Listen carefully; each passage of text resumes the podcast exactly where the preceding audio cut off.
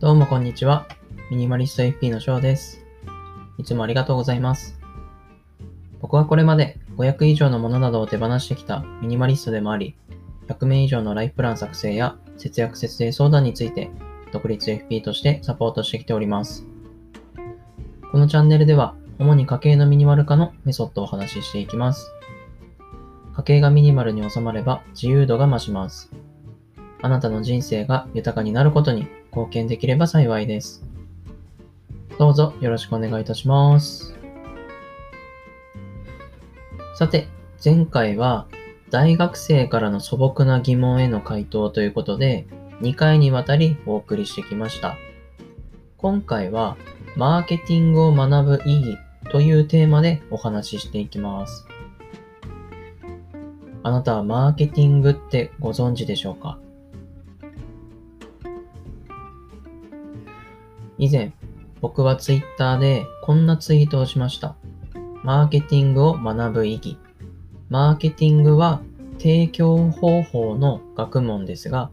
これを学ぶことで自分の防御力も上がります。例えば、フレーミング効果、タウリン 1000mg 配合とかっていうような広告ですよね。よくよく考えてみたら 1g しか入ってないじゃんというお話で物事の本質を見誤らなくなります。矛、矛と盾に活用したいですね。といった内容でした。えーこのようにマーケティングっていうのは、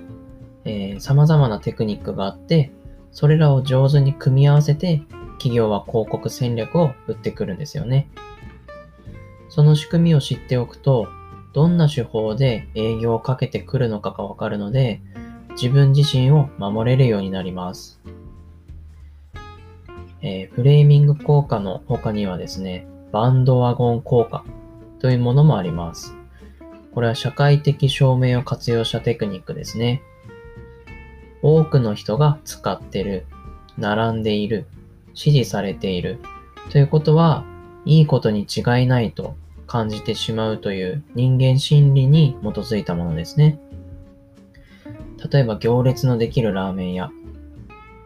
美味しいとかではなくて、ただ座席数が少ないだけだったり、調理に時間がかかるだけかもしれませんよね。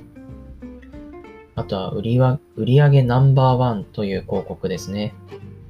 これも、どの時期、どの対象者に対して、何と比較してなのかが明確でないといけませんよね。ものすごく短い期間の、まだ競合がそこまでできていない時の実績を切り取られても、それは果たしてナンバーワンなのかと言われると疑問ですよね。えーその他には、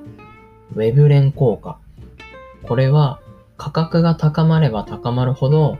他の人に見せびらかしたいという顕示欲に対するテクニックですね。人の心理として商品の機能や価値だけで消費行動が決まるとは限らなくて、高価格イコール高級品イコール希少といったことが、えー勝手にインプットされていて、それが消費行動に大きく影響したりします。この仕組みを理解していると、高いから品質がいいとは限らないということが常に頭に浮かぶので、商品の価値をしっかりと吟味できるようになりますね。はい。このような形で人間の無意識的な心理に対してアプローチしてくるのがマーケティングなので、まあ、何も考えずにいると、なんかわからないけど買っちゃったとなります。そして人は自分の行動を無理やりにでも肯定する傾向があるので、まあ、大して自分にとっては必要ないものだったのに、1ヶ月前に買った〇〇はきっと今後使うからいいんだと開き直ることがありますね。まあ、そうなってしまうと、マーケティングが非常に上手な企業のカモにされてしまいますので、まあ、自分にとって本当に必要なものは何か、何のために貯金や節約を頑張っているのか、常に自己を把握しておく必要がありますよね。逆に提供側は必要な方に必要な商品が届けられるよう、必要以上に煽ったりするのでは、するのではなくて、上手にマーケティングのテクニックが活用できるといいですね。今回はマーケティングを学ぶ意義というテーマでお送りしてきました。参考になれば幸いです。今回は以上になります。ご視聴ありがとうございました。